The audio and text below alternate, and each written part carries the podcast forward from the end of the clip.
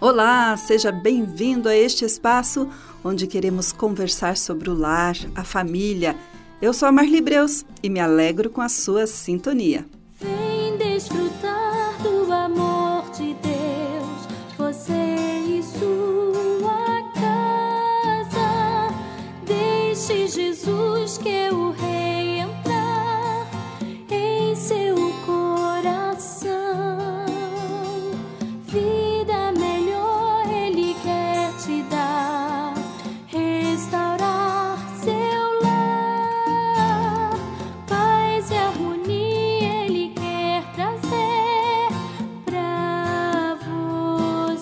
Tem uma frase que diz: relacionamentos são sempre conflitantes. É verdade. Ao nos relacionarmos com as pessoas por mais tempo, vai dar algum conflito. É impossível estar bem o tempo todo com alguém.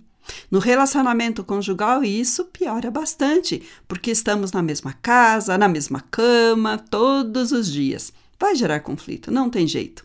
O grande segredo, querido ouvinte, é saber lidar com esses conflitos, principalmente quando a mulher se sente ferida pelo cônjuge. Nesse momento é natural experimentar raiva e indignação e pode ser desafiador encontrar espaço em seu coração para perdoar. No entanto, é importante reconhecer que as respostas impulsivas e cheias de raiva não trazem soluções positivas para os problemas em nossos relacionamentos. Quando nos sentimos desprezados pelo cônjuge, costumamos responder com respostas curtas e frias, lançar olhares irritados, e quando ele finalmente perguntar o que, que tem de errado, acabamos despejando nossos sentimentos nele com raiva. Embora saibamos que essas reações não ajudam ninguém em nossa casa, por vezes permitimos que a raiva e o ressentimento perdurem e endureçam nosso coração. No entanto, aprender a lidar com esses sentimentos é essencial para cultivar relacionamentos saudáveis e duradouros. Quero deixar aqui com você algumas dicas para lidar com essa raiva e com esse ressentimento quando você sentir-se desprezada por seu parceiro. Primeira coisa, nunca compartilhe seus problemas com qualquer pessoa. Quando nos deparamos com situações de injustiça em nosso relacionamento, é natural sentir a vontade de desabafar com todos que conhecemos. Queremos construir uma rede de apoio para o nosso caso e obter validação para nossa indignação. No entanto, é importante resistir a esse impulso egoísta e buscar uma abordagem mais sábia. Ao lidar com esses problemas conjugais, é essencial escolher bem com quem compartilhar suas lutas. Em vez de buscar confirmação unilateral, busque uma pessoa confiável e imparcial, como uma amiga muito próxima, um membro da família que você confie, não a mãe e o pai, porque eles geralmente vão tomar partido e depois eles vão ficar, é, com, talvez até com raiva do seu esposo, né? Então, os pais não é bom colocar nesse problema. Muitos pais não vão saber como lidar com isso da forma correta. Busque um conselheiro, um pastor, alguém que, eh, que tenha conhecimento melhor na área para te ajudar. Alguém que você possa compartilhar de forma segura e confidencial. Selecione pessoas que estejam dispostas a lutar tanto por você quanto pelo seu parceiro. Certifique-se de que essas pessoas são orientadas com base em princípios bíblicos, encorajando você a dar passos em direção à solução, independentemente da situação. Suas palavras sábias podem ajudar você a enxergar um caminho a seguir, mesmo em meio às emoções feridas. Uma segunda coisa é você nunca permitir que seu coração crie uma raiz de amargura. Toda amargura, e ira, e cólera, e gritaria, e blasfêmia, e toda malícia sejam tirada dentre vós. Antes, sede uns para com os outros benignos, misericordiosos, perdoando-vos uns aos outros, como também Deus vos perdoou em Cristo. Efésios 4, versículos 31 e 32. Em relacionamentos de longo prazo, é comum nos fixarmos nos momentos ruins e deixarmos de reconhecer os aspectos positivos. Essa tendência pode tornar a manutenção do relacionamento desafiadora.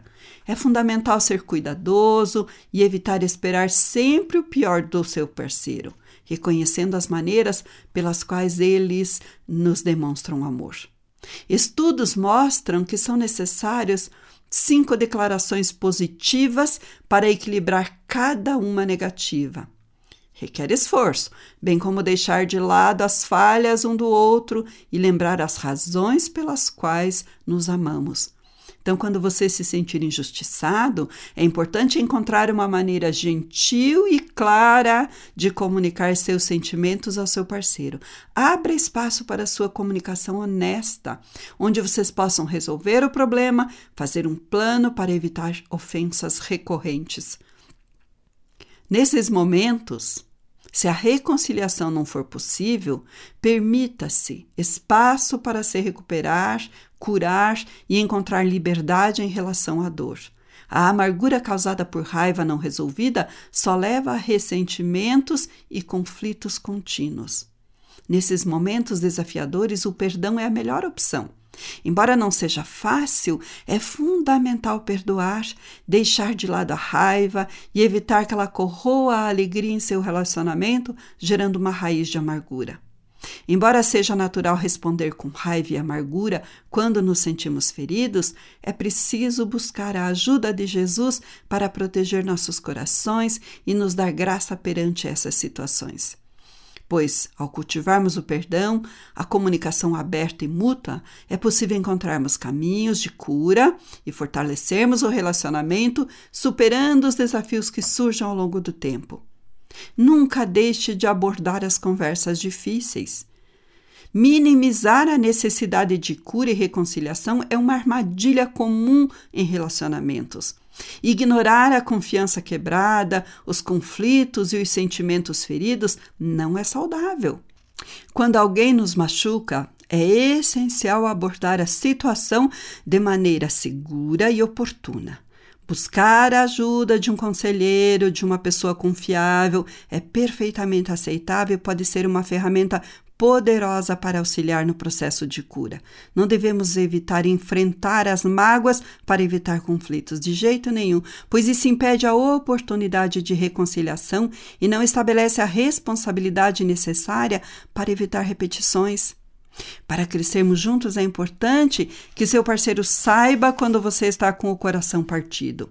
Ser aberto sobre suas emoções permite um crescimento genuíno como casal. Isso envolve ser honesto sobre os sentimentos ocultos em seu coração e permite que seu parceiro trabalhe na reconstrução da confiança que pode ter sido abalada por suas ações. Mas precisa de abordar, precisamos de abordar essa conversa com sabedoria. Escolha então um momento apropriado para conversar. Evite iniciar uma conversa difícil quando estiver sem tempo ou quando você estiver emocionalmente abalada. Evite gatilhos que podem levar a conflitos em vez de promover a reconciliação. Alinhe-se sobre a necessidade de curar o relacionamento.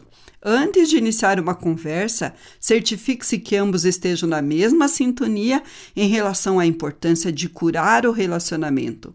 Evite se fazer de vítima, pois isso pode levar o seu marido a se colocar na defensiva e a dificultar a comunicação efetiva. Foque na partilha de sentimentos e de busca de soluções conjuntas. Seu objetivo é expressar seus sentimentos e discutir maneiras de mudar a situação juntos. Portanto, evite concentrar-se somente nos problemas. E uma quarta coisa não muito importante, não seja vingativa ou vingativo. A palavra de Deus diz: Não vos vingueis a vós mesmos, amados, mas dai lugar à ira, porque está escrito: Minha é a vingança, eu recompensarei, diz o Senhor. Portanto, se o teu inimigo tiver fome, dá-lhe de comer, se tiver sede, dá-lhe de beber, porque fazendo isso, amontarás brasas de fogo sobre a sua cabeça. Não te deixes vencer do mal, mas vence o mal com o bem. Romanos 12, 19 a 21.